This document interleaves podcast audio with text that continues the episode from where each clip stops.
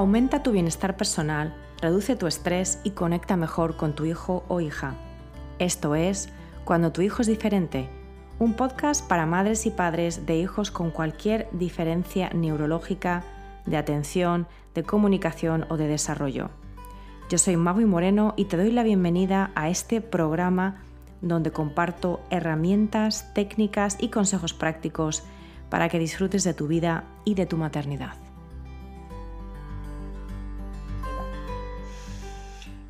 Bueno, ¿qué tal? Bienvenidos a un nuevo episodio de Cuando tu hijo es diferente. Yo soy Magui Moreno y tengo el grandísimo placer de tener aquí hoy conmigo a Dafne Santana. Dafne, bienvenida, ¿cómo estás?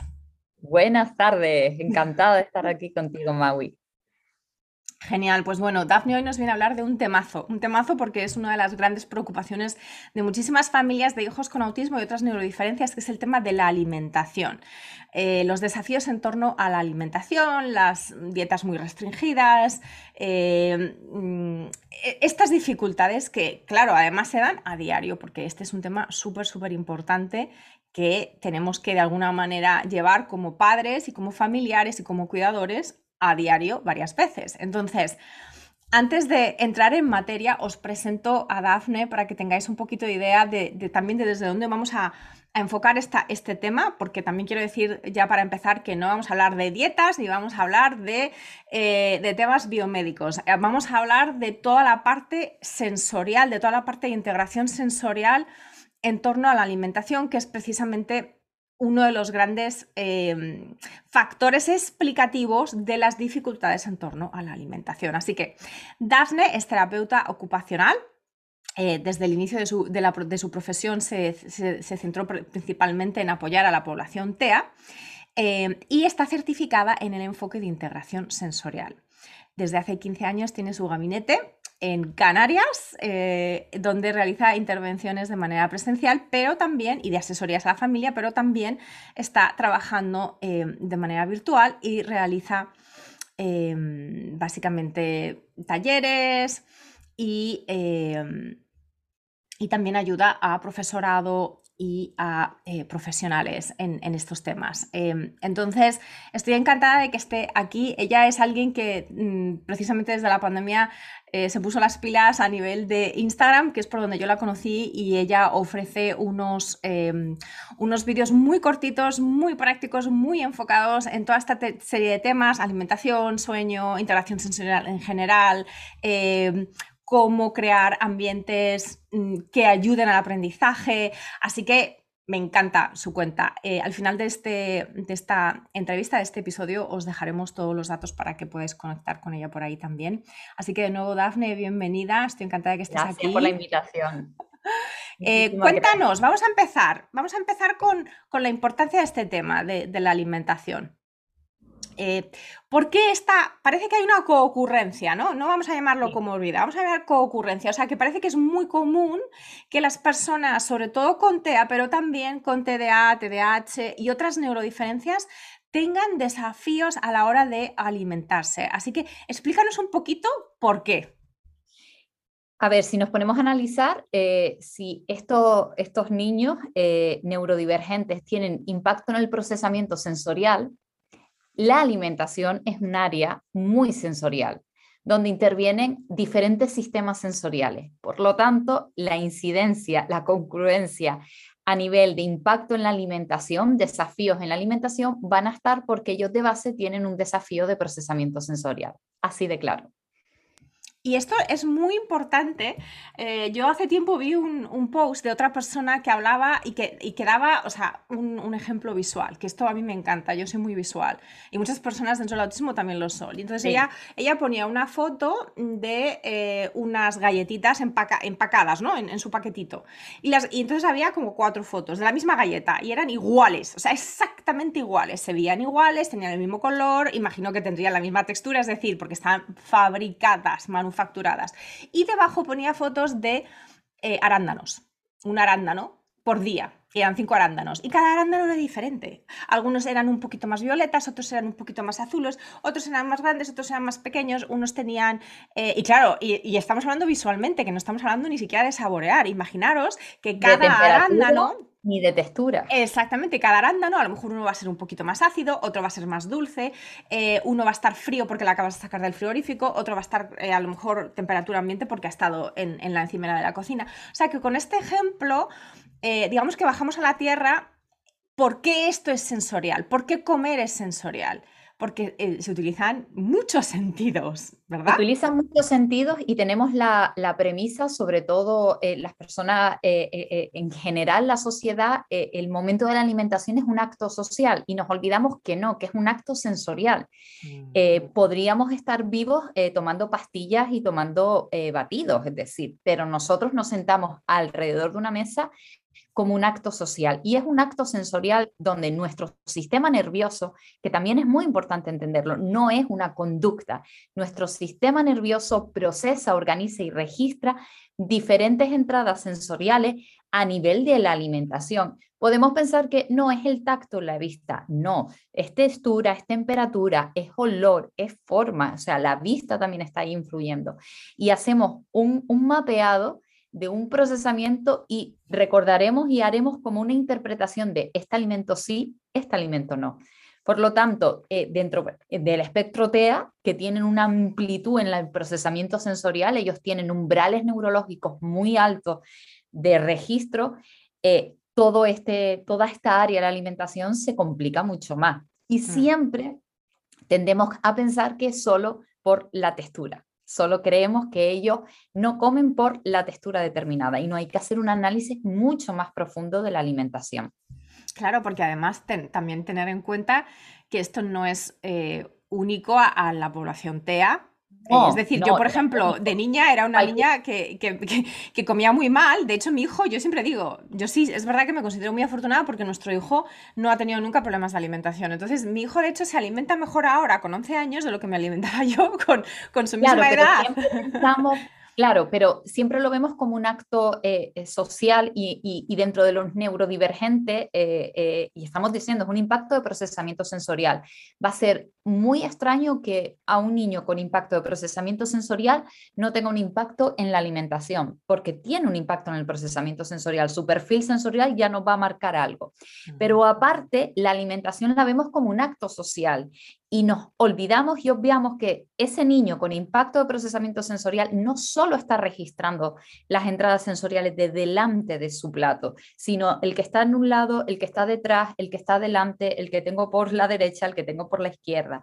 Por lo tanto, es una sobrecarga sensorial que si entendemos las sobrecargas sensoriales cuando vamos a un centro comercial, ¿por qué no entendemos la sobrecarga sensorial cuando vamos a comer? Mm, importantísimo. Y yo creo que esto es uno de los grandes aportes de este enfoque de integración sensorial. Entender que esto no es conductual, que no es un tema solo de comportamiento, que no es eh, que lo estén haciendo a posta, que no es que nos estén manipulando, que no es que estén siendo... Em, eh, irrazonables, ¿no? Inflexibles. Inflexibles. Eh, muchas veces creo que también es fácil caer en eh, un poco echarle la culpa al autismo o a la neurodiferencia de todo, es decir, decir, ah, bueno, pues como tiene autismo, pues entonces por eso no come. Pero hay que ir más allá. Es decir, ese es el tip del iceberg, pero lo que hay debajo, ¿qué es? ¿Por qué? No. La base. Exacto. La base de cualquier aprendizaje y cualquier desarrollo, neuroaprendizaje, eh, y si nos, nos, basamos en el enfoque de integración sensorial, yo siempre lo relaciono con una casa. La base de los cimientos de esa casa es el, el óptimo procesamiento sensorial donde están todos los sistemas sensoriales, pero uno muy importante en el eh, eh, neurodivergente y en TEA muy olvidado también, que es el interoceptivo, que es el que me da la sensación esa de tengo hambre, tengo, eh, tengo sed, este dolor es dolor de ir al baño, este dolor es de nervios, este dolor es de estar contento. Y ese sistema sensorial está muy impactado en ello y entonces nosotros vemos unas respuestas que creemos que son conductuales, pero es sistema nervioso. Por lo tanto, siempre se tiende a trabajar la habituación y en integración sensorial, en un programa de alimentación se trabaja la adecuación. Y hay una gran diferencia entre trabajar la habituación y la adecuación, porque en la adecuación sí que estamos tomando en cuenta el procesamiento sensorial de ese niño. Con la habituación estoy trabajando, modifica tu conducta, te tienes que habituar a lo que yo te estoy presentando. Entonces ahí cambia totalmente la mirada hacia por qué ese niño no come.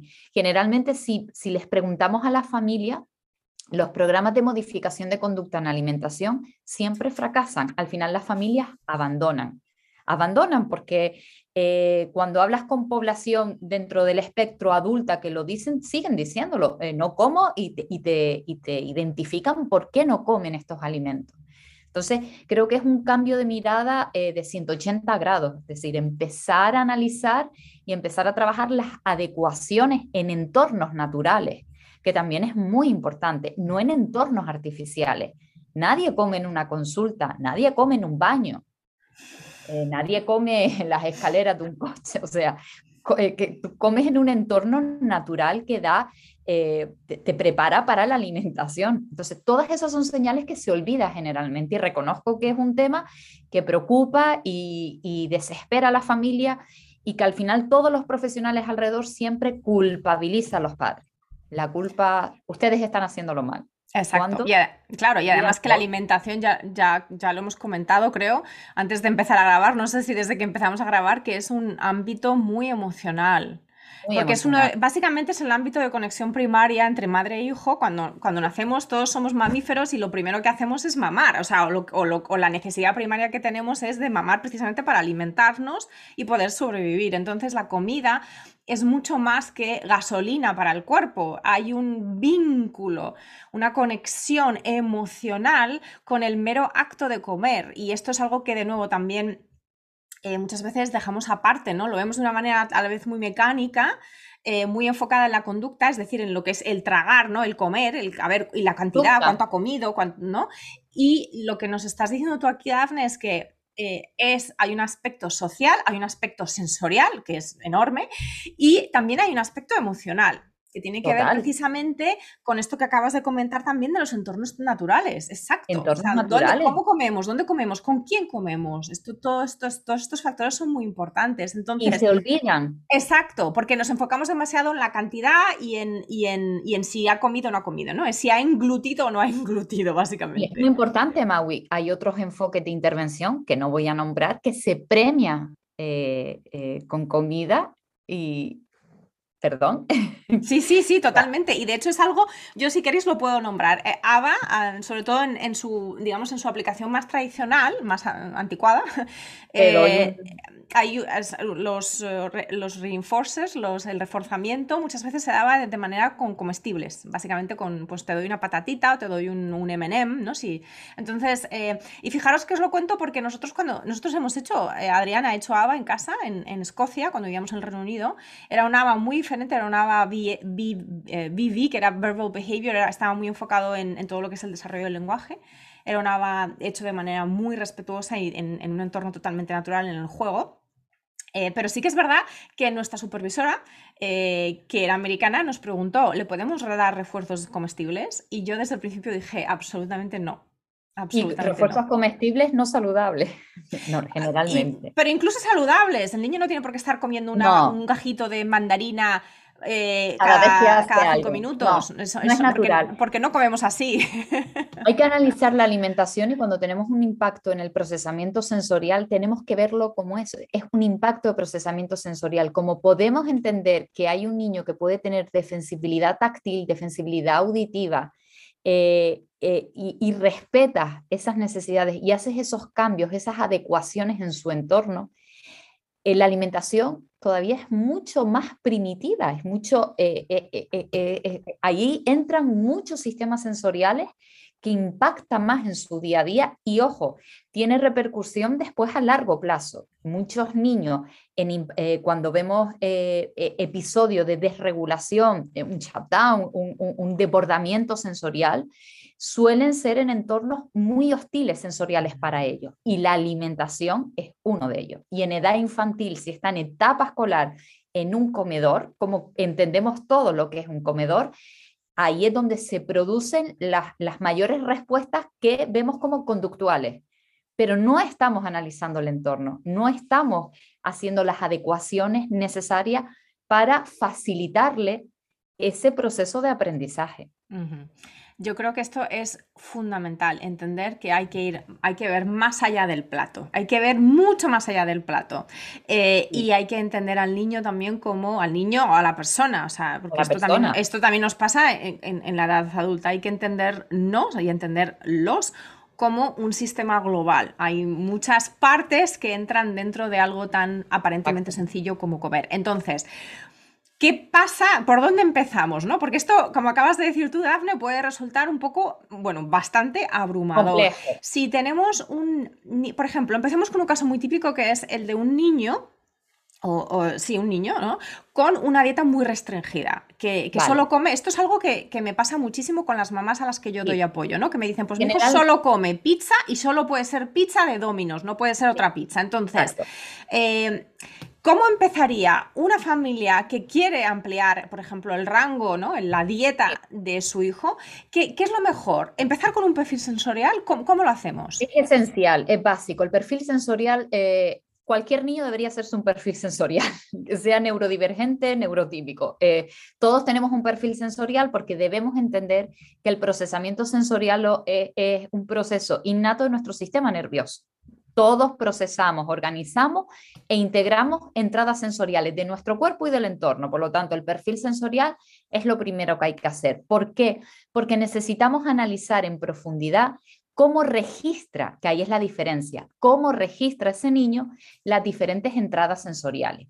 A partir de ahí, cuando se conoce el perfil sensorial, se empieza a hacer un programa de adecuaciones en los entornos. Generalmente no son las mismas adecuaciones en entorno escolar, que en entorno casa, que en entorno salida, porque eh, muchas veces la gente piensa, mi hijo buscador, mi hijo sensitivo, pues la misma recomendación para todo. No, porque hay que analizar las diferentes variables de los diferentes entornos donde está ese niño. A partir de ahí, cuando se, ya se sabe eh, cuál es el perfil sensorial de este niño, hay que hacer un análisis exhaustivo de los alimentos tolerados. Generalmente nos centramos en los alimentos que queremos introducir, pero no eh, hay que hacer, eh, eh, el trabajo es a la inversa. Los alimentos que yo tengo tolerados, los voy a clasificar por temperatura, textura, olor y sabor. Y también cómo come ese niño. Come con cubiertos, qué tipo de cubierto es, come con manos, en qué espacio come, en qué momento del día come mejor o en qué momento del día come peor. Y cuando yo empiezo a hacer un análisis de alimentos tolerados, tengo que ir buscando alimentos muy similares a la clasificación de los alimentos tolerados que yo tengo. Porque, ojo, vuelvo a repetir, no vamos a trabajar habituación, vamos a trabajar adecuación. Es decir, voy a adecuarte un alimento nuevo muy similar al que ya tú tienes tolerado mm. durante un tiempo prolongado. No es hoy pruebo una cosa, mañana pruebo otro y si tuve suerte, pues sigo probando con esto. No, es, prolongado en el tiempo y controlando mucho los entornos. Yo por eso a las familias siempre, siempre les recomiendo que cuando vamos a trabajar un área de la alimentación siguiendo el enfoque de integración sensorial, no lo podemos hacer en un comedor escolar. Mm. Es más, se suele decir, tiene que comer solo en casa porque no es que sea un problema que su hermanito, que papá o mamá esté comiendo a la vez, es que el niño va a procesar también las entradas sensoriales de los otros platos y ya nos está distorsionando la clasificación del alimento que nos hemos hecho. Y por eso siempre se fracasa, porque al final eh, ya no es tele o pantalla. No, no, el hermano comiendo, ese niño está procesando cómo toca sus dientes con, la, eh, con, con el cubierto, el chasquido que hace, entonces ya el niño rechaza. Entonces hay que hacer un análisis muy profundo y la familia tiene que eh, armarse de mucha paciencia porque al final los resultados son mucho más eh, positivos y mucho más respetuosos con los niños. Porque eh, yo siempre digo, Maui, a mí, para que las familias entiendan qué es eso de adecuación, habituación es conductual. Habituación es tú haces esto y te tienes que habituar a esto. Adecuación es a nivel del sistema nervioso. Yo pongo un ejemplo muy sencillo que creo que es muy gráfico para que las familias lo entiendan, que la adecuación es Imagínense que vamos a la playa y nuestro dedito del pie toca el agua y dice, uy, qué fría está el agua.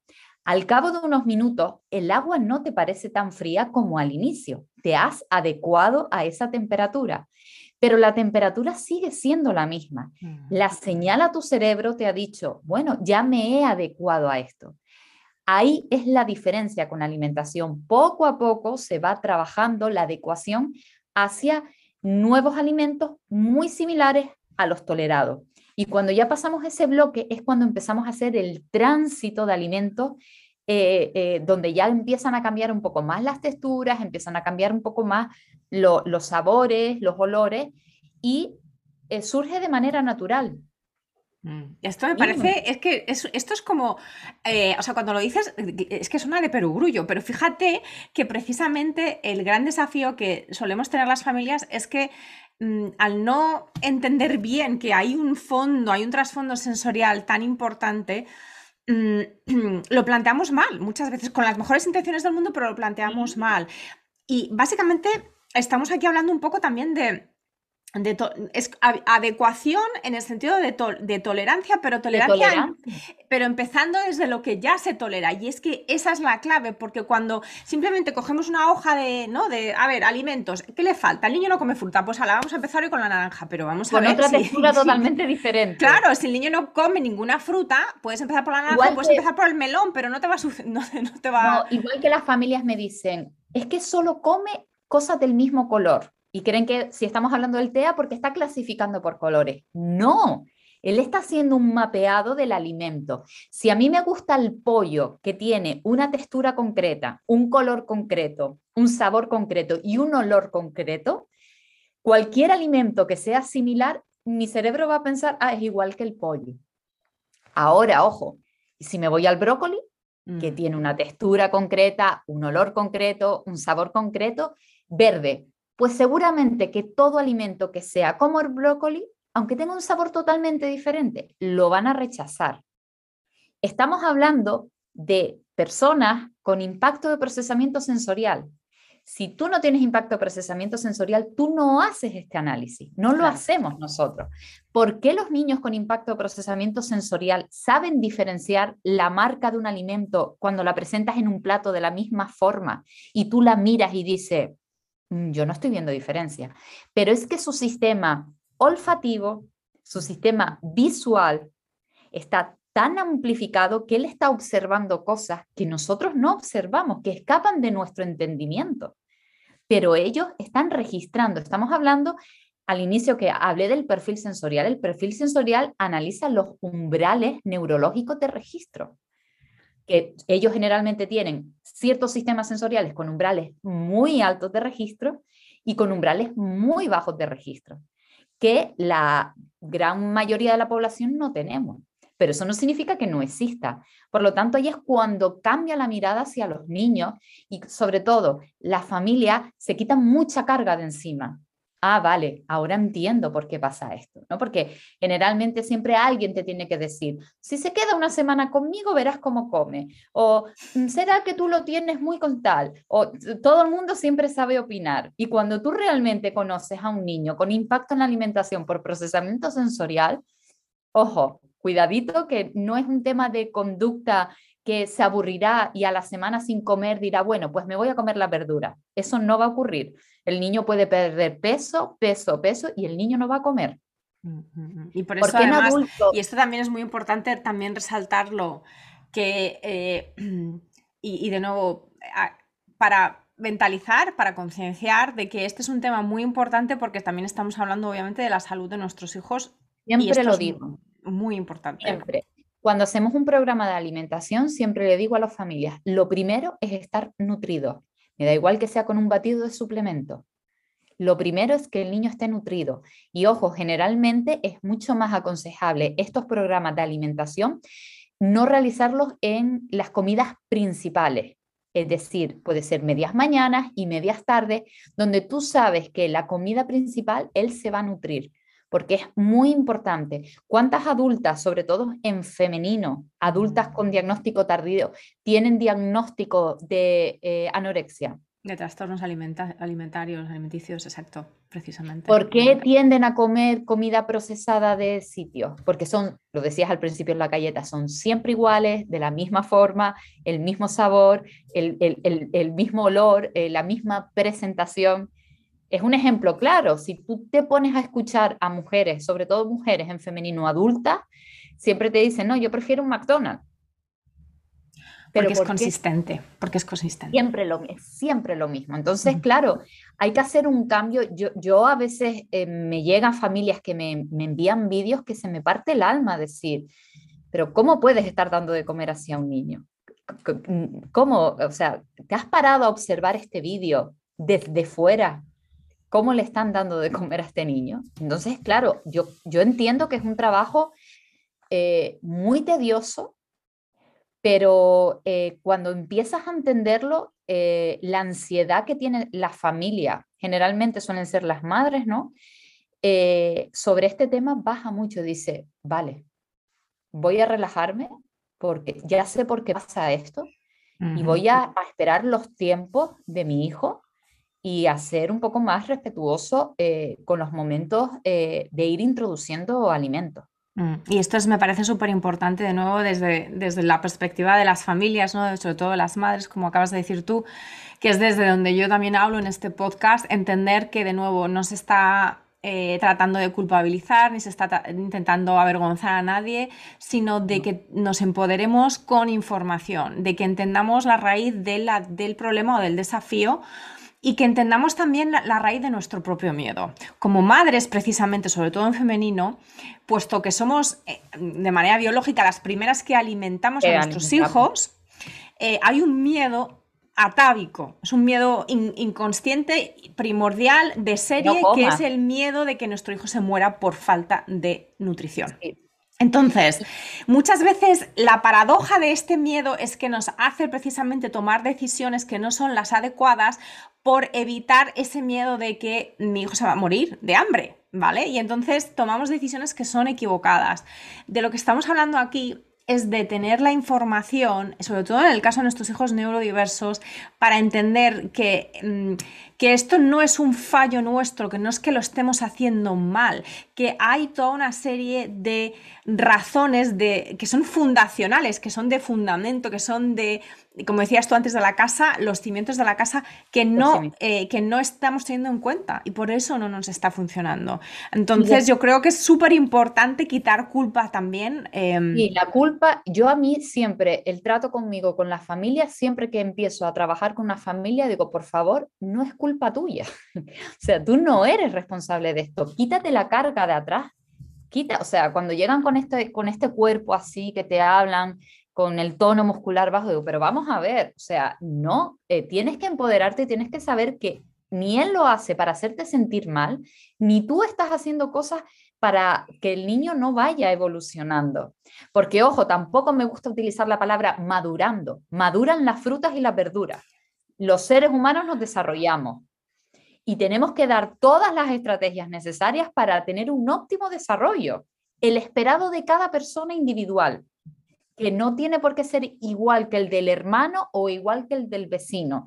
Digo esto porque siempre tendemos a comparar, es que a mí me sirvió esto y es que a mí me... No, cada uno somos unos seres individuales con unas necesidades, unos desafíos y ojo, tenemos fortaleza.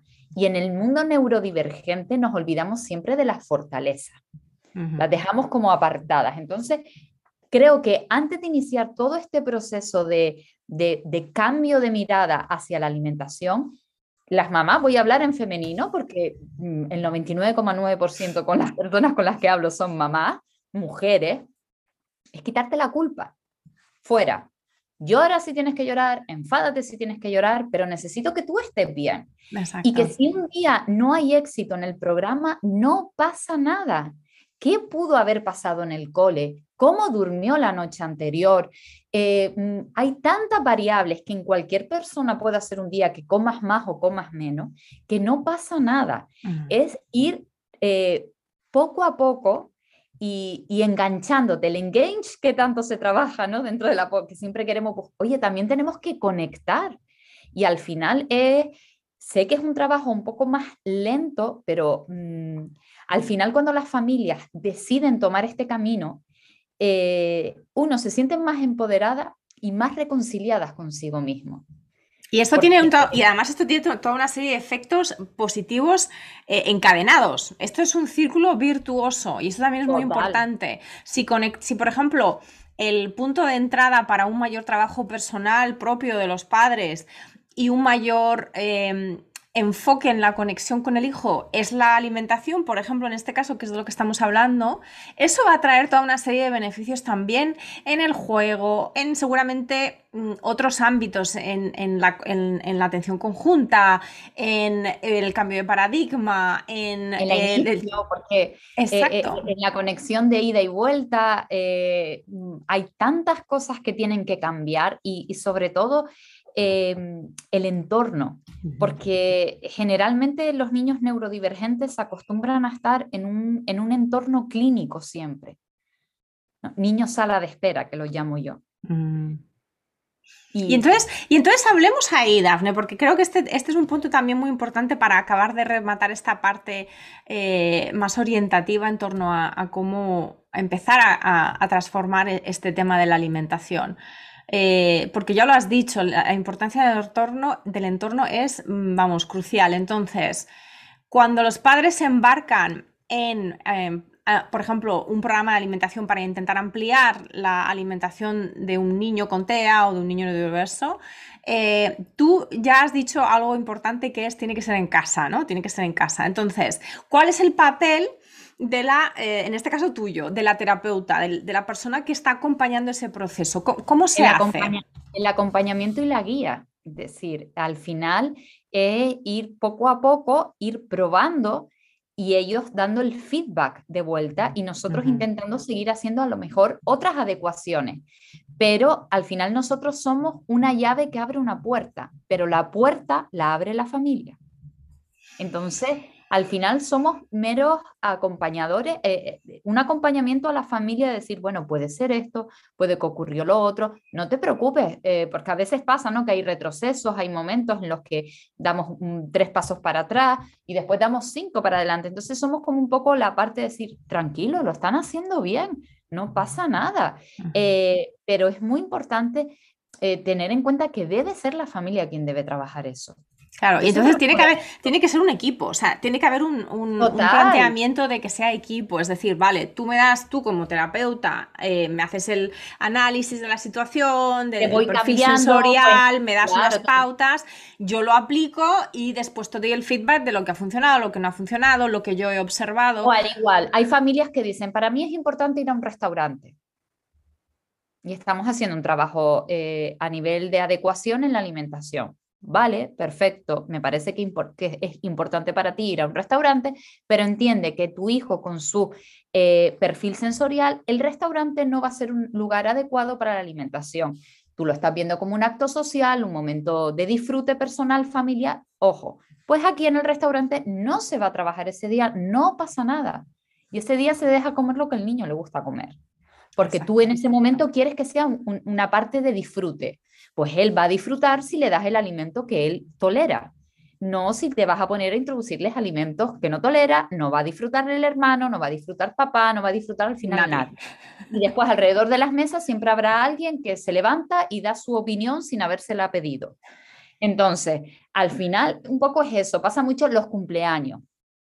Ojo, ¿qué cumpleaños tienes en tu cabeza? El cumpleaños que a ti te gustaba, con los alimentos que a ti te gustaba, pero a lo mejor tu hijo no tiene ese pensamiento de cumpleaños. Es un día al año, es su cumpleaños. ¿Por qué tienes que... Eh, no, o sea, vamos a... Eh, es un poco ser flexibles, tanto que nos quejamos de los neurodivergentes que son inflexibles, es ser flexible. Entonces, al final, ese es, el eh, ese es al final el papel del terapeuta, decirte, bueno, vamos a ir probando, vamos a ir viendo esto, eh, cambiamos muchas cosas, a veces hacemos em, trabajo sensorial antes de comer. muchas familias siempre me piden recomendaciones sensoriales para estar atentos, para escribir, eh, para, y se olvidan de las, de, de las estrategias sensoriales que se, a lo mejor son necesarias hacerlas antes de sentarnos. Cuéntanos, danos un par de ejemplos para que nos hagamos una idea. Siempre el caballo ganador en, regulación sensorial va a ser el tacto profundo y el propioceptivo. Entonces, tacto profundo con vibración lo vamos a conseguir. ¿Cuántos niños hay con impacto en, la alimentación que a nivel de sistema orofacial tienen muchísima hipersensibilidad? Por lo tanto, si nosotros todos los días trabajamos la adecuación del tacto profundo con masajeador, ya no hablo de cepillos sensoriales eh, para eh, eh, introducirlos a nivel orofacial, que son muy, muy, muy agresivos en muchas ocasiones, pero no tenemos que irnos a la región del sistema orofacial, nos podemos ir al tacto profundo en brazo, en el cuerpo, eh, tener cojines sensoriales para sentarme. Eh, ahí es cuando empezamos a hacer como una, un extra de input a nivel neuro, del neurosistema para preparar a ese sistema a recibir esa otra textura que voy, a, ese alimento que voy a recibir. Entonces, hay que estudiar mucho qué cubiertos utilizar, qué elementos utilizar. Entonces, es una serie de cosas que, hay que analizarlas eh, en profundidad para poder llegar a ese momento y que sea un momento placentero. Entonces, yo siempre digo a las familias que a nivel de alimentación, de lo que nos tenemos que favorecer es del tacto profundo y propioceptivo, que es el que me va a mejorar a mí ese, ese, ese nivel de alerta calma. Porque ellos no suelen tener nivel de alerta calma. Y si no hay un buen nivel de alerta calma, no hay una buena atención. Entonces ahí ya empieza a fallar. Mm. Y además esto es fundamental no solamente para comer, sino para, por ejemplo, aprender. No, para todo. claro, claro. Con lo cual ahí estamos trabajando, digamos, un solo objetivo, pero con múltiples beneficios a lo largo del día, exacto. ¿Cuántos niños a lo mejor llegan y deciden que comemos cuando salimos del cole? Y ya vienen desregulados del cole. Ya vienen súper desregulados, sobresaturados del colegio. ¿Y quieres ahora que me siente a comer? No, por favor, yo me iría y te, escupiría todo, o sea, es como, es hostil esto para mí, pero es que ya yo vengo de un entorno hostil. Regúlame antes para después de comer. De hecho, eh, las dietas sensoriales en adultas, eh, yo, que no comen, y ellas te lo dicen, que una de las cosas por las que quieren saber su perfil sensorial es para comer, porque son conscientes que tienen que comer, siempre se pautan antes de las comidas. Yo siempre, a primera hora antes de desayunar, antes de almorzar y antes de cenar, para poder estar en un óptimo nivel de registro, de regulación. Entonces, claro, es cambiar, eh, al final es cambiar el puzzle de otra mirada, es decir, es tener en cuenta otras cosas y eh, con la óptima regulación lo que estamos eh, consiguiendo es que estos sistemas sensoriales estén más regulados, como ya más preparados para esas entradas sensoriales. Exacto, exacto. Y de nuevo, aunque esto pueda parecer eh, mm, muy abrumador, mm, yo, o sea, la verdad es que me, encanta, o sea, todo lo que has contado me parece fascinante.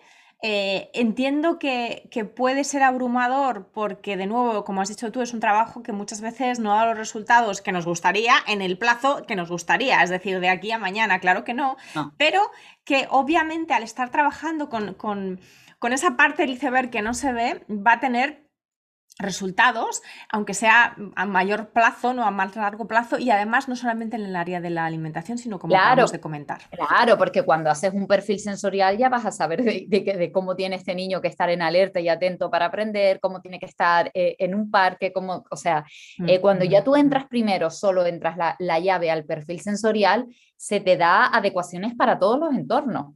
Entonces, claro, al final empiezas, cuando empiezas a, a cambiar muchas cositas, ves otros resultados que tú no interpretas que es por esos cambios que has hecho, pero sí lo es, que al final somos sensoriales, es decir, eh, eh, todo, eh, las funciones ejecutivas, que comer podría ser una función ejecutiva. El primer nivel de la función ejecutiva es la regulación. Si tú no tienes una óptima regulación, no tienes, vas a tener una inhibición adecuada, no vas a tener una flexibilidad adecuada, no vas a tener una alerta adecuada, pero todo eso pasa por eh, la regulación sensorial. La alimentación es una más. Exacto. Y fijaros lo importante de nuevo, cómo esto nos, lleva de nuevo, desde nuestra perspectiva de madres y de padres o de cuidadores, nos lleva de nuevo a la conexión. Cuando nosotros estamos conectados con nuestros hijos, eh, y os pongo un ejemplo, en mi caso, como ya he comentado, Adrián no tiene problemas de, alimentación, es un niño que come, de, nuevo, mejor que yo a su edad, em, pero es un niño, obviamente, que está dentro del espectro y que, eh, por ejemplo, eh, tiene, pues, tiene estereotipias y aletea y, y tal, ¿no? Y entonces es un niño que que ya desde hace muchos años nosotros le preguntamos siempre, ¿cómo te encuentras ahora? ¿Cómo te sientes? Tiene la capacidad porque también es algo que le hemos ido modelando de autoconocerse. Entonces, a lo mejor me dice, necesito que me abraces o necesito saltar o necesito, ponemos música y nos ponemos a bailar.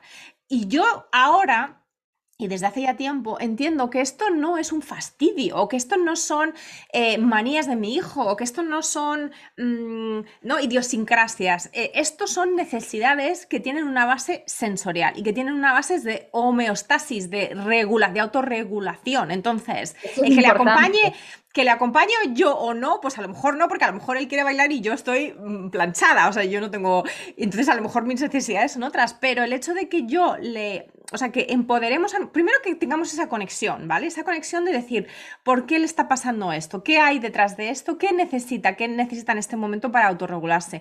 Que les empoderemos, que les invitemos a que ellos mismos se vayan conociendo, sobre todo en el caso de los niños verbales, que nos puedan expresar lo que necesitan, con, con con lenguaje muy sencillo. Eh, aquí en el colegio les dicen en inglés get your wiggles out, que es como saca, saca tu, como tu cosquillo del cuerpo, ¿no? Que es como si estás así, pues mm, con, ganas de moverte y tal, pues sácalo, porque obviamente lo necesitas. Necesitas eh, de alguna manera mm, expresarlo para, para, procesarlo por, por tu que todos necesitamos mecanismos de autorregulación. Exacto, exacto. Entonces, yo me pongo de ejemplo, yo me levanto temprano a las cinco y media de la mañana para salir a correr porque si no, no funcionaría durante mi jornada. Eh, al final, lo que hay que, en el mundo neurodivergente con impacto procesamiento sensorial, lo que hay que saber cómo ellos se autorregulan, que al final una estereotipa es una búsqueda de entrada sensorial. Y lo que ahí es la diferencia para que sean más productivas es que no sea una estimulación, porque la estimulación suele entrar en bucle, pero la autorregulación tiene un propósito y mejora mis estados de alerta y atención. Entonces ahí nos, debería, nos vamos a desviar en otro tema que a mí me fascina, a mí lo de la regulación y, las autorregulaciones es un mundo que me encanta, pero en alimentación es así. Quizás tu hijo necesita en estos momentos mecanismos para autorregularse porque lo que está haciendo es, para él es un mayor desafío. Yo tengo niños verbales que llevo trabajando muchos años con ellos y ya comen de todo. Y ellos me verbalizan, Dafne, sé que tengo que comer sé que tengo que comer esto, pero eh, él cuando me dice lo que está sintiendo cuando come una manzana, me hace una descripción con tantos detalles, tantos matices, que hasta a mí se me quitan las ganas de comer una manzana, porque digo, wow, o sea... Pero ¡Qué abrumante!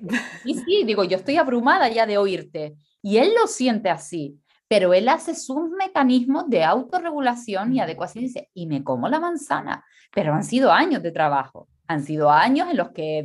y ahora, ¿disfruta de la alimentación? No. Disfruta de ver a los demás, verlo disfrutar por verlo comer. Pero se alimenta. Claro, y esa es la parte social, de nuevo. La parte social es fundamental. Y ahí ha trabajado otra cosa. Es decir, él ahora disfruta porque sabe que todo el mundo lo mira y disfruta cuando lo ve comer. Exacto. Pero él está mm, haciendo una, un, un meta-análisis de cada alimento, pero se le ha dado su tiempo eh, y, su, y, su de ir, eh, ir trabajando esas adecuaciones. Fíjate. No, esto me parece también increíble y súper importante de nuevo recalcar que el, acto de alimentarse es un acto sensorial, es un acto conductual, obviamente, porque hay un comportamiento, y es un acto social. Eh, y entonces la parte social, de nuevo, que es la que nos atañe muchísimo a los padres, es qué tipo de ambiente estamos creando en la alimentación. Por favor, que la mesa no sea un campo de batalla, porque este es el, uno a nivel social, no ya sensorial, sino a nivel social, uno de los grandes problemas es que hacemos de las comidas un campo de batalla y un juego de poder. Esto es juego de tronos. Aquí yo soy la que manda. Exacto, ah, porque, te lo digo. Yo lo digo. Y ya está. Y entonces al final eh, hay más miembros en la familia generalmente y, es una sobrecarga para esos niños que es raro que no entren en un shutdown en muchas ocasiones. es que claro, ¿por, ¿por, qué vomitan? ¿Por qué tienen arcadas? ¿Por qué sudorizan? ¿Por qué las pupilas se dilatan? Porque están teniendo una sobrecarga sensorial tan brutal. Ya no hablamos de los comedores escolares. que en general es una sobrecarga sensorial para muchos niños, pero para ellos más, es decir, tú cuando entras a un comedor escolar, la mezcla de dolores que hay, es como decir, ah, no puedo con esto, o sea, yo no quiero comer ahora. Entonces, esa es la mirada que hay que cambiar. Eh, a, partir de ahí va fluyendo, Mm, y mm, fluye. Llegará un momento en que el niño está preparado para ir. Y ojo, no tiene por qué comer todos los alimentos. No. Yo odio el plátano, lo odio, soy canaria. Canaria ¿Qué te voy a decir? Digo, madre mía, eres canaria. lo odio, odio su textura, odio su sabor. Aquí en Canarias, siempre la primera compota, papilla que se hace con plátano, yo con mis hijos no se la podía hacer, o sea, buscaba mi marido, alguien yo tenía que buscar que se la preparaban. No puedo comer plátano. ¿Me pasa algo por no comer plátano? No pasa nada por no comer plátano. Y lo pongo como ejemplo porque también a veces la familia se obsesiona con que tiene que comer una cantidad de alimentos y digo, ojo, señores, que tampoco pasa nada porque haya ciertos alimentos que no gustan, ¿no? A ciertas texturas, exacto. Y, y, de nuevo, volvemos a este punto de la flexibilidad. No les exijamos a nuestros hijos, que además son neurodiversos, cosas que no nos exigimos a nosotros mismos. Eh, y, en, este sentido, de nuevo, normalizar la selectividad alimentaria. O sea, la selectividad alimentaria es normal, es normal en, en la realidad humana. No todos comemos de todo. ¿Cuántos neurotípicos hay ciertas texturas que no toleran? Quieren todo sólido, otros quieren todo triturado. Hay mucha diversidad, la diversidad. O sea, el mundo es diverso, vamos a aceptar que el mundo sea diverso. Entonces, bueno, cuando hablamos de una restricción en alimentos que solo toman pollo o solo toman nuggets o solo toman eh, mm, papas o solo toman, ¿vale? Ahí sí que tenemos que empezar a expandir, pero como expandimos otras áreas del desarrollo del niño, como expandimos el juego, como expandimos, pero las otras áreas parece que las entendemos bien de, ah, sí, tiene un impacto de procesamiento sensorial, vale, perfecto. Pero en la alimentación, que es como lo más básico, es como lo, y, yo, es lo más sensorial dentro de todas de las áreas del desarrollo del niño, la alimentación es la más sensorial, nos olvidamos, decimos, no, esto es conductual. Y no, y ya está, y es conductual. Dafne, me ha encantado. Has aportado una cantidad de claves, de claridad, eh, de tranquilidad también. O sea, yo creo, mm, de verdad, entender que esto no es un fallo personal ni familiar, que esto no es un drama, que, este, muchas veces dramatizamos y entendiendo de nuevo este miedo, eh, digamos, atávico que tenemos, por eso dramatizamos, pero no hay que dramatizar, hay simplemente que entender y sobre todo que ponerse en manos de una, eh, un profesional, una profesional que nos pueda acompañar, que nos pueda dar pautas siempre respetuosas hacia no solamente el perfil, sino también eh, la progresión, el progreso, el, digamos, ¿no? El, eh, la, velocidad o la falta de velocidad de adaptación de nuestros hijos. Y, y, entonces, cuéntanos, em, ¿cómo ayudas tú a las familias? ¿Dónde te pueden encontrar? Eh, cuéntanos tus redes sociales, tu página web si la tienes, eh, si haces trabajo, que ya lo he dicho al principio, que sí, que, trabajas de manera virtual, también digital em, y por supuesto presencial en Canarias, ¿no? Cuéntanos. Y eh, yo a raíz del confinamiento, cuando nos confinaron, pues empecé a grabar muchos vídeos para mis familias, para mis niños que hacen intervención. Entonces a partir de ahí me di cuenta y sobre todo una mamá mía que, es autista también me decía, tú te has dado cuenta lo que nos has ayudado en todas estas semanas de encierro, tú tienes que volcar esta información. Entonces, bueno, yo donde estoy muy centrada es en mi perfil de Instagram y a partir de ahí es donde siempre grabo vídeos muy, muy cortitos, muy directos, donde intento brindar ayuda a la familia. Y eso abrió una puerta a muchas personas pedir asesoramiento online, que es lo que hacemos. Trabajo con familias de diferentes partes del mundo, donde trabajamos eh, de manera telemática en el proceso de, intervención de sus hijos. Y funciona. La verdad que mi sorpresa fue que he visto muchísimos resultados y sobre todo pensar que cualquier niño, cualquier familia, si no tiene la oportunidad de tener a pie de calle a, a un profesional, esto les brinda una, una, oportunidad de decir, oye, puedo tener un profesional en, mi caso. Así que nada, mi perfil, mi, mi perfil de Instagram es Daphne Integración Sensorial. Y bueno, ahí tengo también mi correo, que también es dafne arroba y ahí, bueno, siempre trato de hacer siempre colaboraciones, directos, siempre, esos son como, como lazos que hemos hecho entre diferentes profesionales de diferentes partes del mundo, un poco siempre eso. Mis objetivos, la verdad que estoy mucho más centrada en, en, la familia, en, en los eh, hemos hecho seminarios para familias, muy, muy centrada en, en la familia, que creo que, que son los grandes olvidados en, siempre cuando cuando tienen niños con, desafíos y creo que, que, hay que dedicarles un espacio importante de nuestro, de nuestro tiempo. Muchísimas gracias, Dafne. O sea, has acabado, has acabado, con el punto en el que yo quería dar, que es básicamente nosotros somos los que estamos a pie de cañón, por decirlo de alguna manera. Eh, cuatro horas. Exacto, todo el tiempo. Y tenemos que buscar a profesionales con los que hacer equipo. Esto ya hemos hablado en este episodio. Hay que hacer equipo, porque muchas veces, ya sea la alimentación, ya sea el sueño, ya sea las habilidades sociales, no lo podemos subcontratar ni delegar eh, a otras personas, porque al final las familias son las, somos los que pasamos más tiempo con nuestros hijos y con los que hay ese vínculo emocional inicial. Así que es un auténtico placer conocer cada vez a más profesionales como tú, Dafne, que precisamente lo que quieren es eso, es hacer equipo con las familias, formar a las familias para que las familias sean las que van implementando estos cambios y por lo tanto llegan también a un cambio de paradigma en esa relación con, el hijo diferente, neurodiferente. Así que de nuevo muchísimas gracias, muchísimas gracias. Y para los que nos habéis escuchado, eh, dejaremos todos los, datos de contacto de Dafne en las notas del episodio. Eh, así que de nuevo recomiendo muchísimo que os pongáis en contacto con ella si este es un tema que queréis trabajar. Así que gracias de nuevo por escucharnos y nos escuchamos en el próximo episodio. Gracias por escuchar Cuando tu hijo es diferente. Para no perderte ningún episodio, suscríbete en tu plataforma de podcast favorita o en YouTube. Si este episodio te ha aportado valor, por favor, compártelo con otras madres y padres en la misma situación. O deja un comentario o una reseña para aumentar la visibilidad de este programa y que pueda llegar a más gente como tú y como yo en busca de apoyo. Si quieres saber más de mí, de mi trabajo y acceder a recursos gratuitos como el kit de primera ayuda, visita mi página web mauimoreno.com.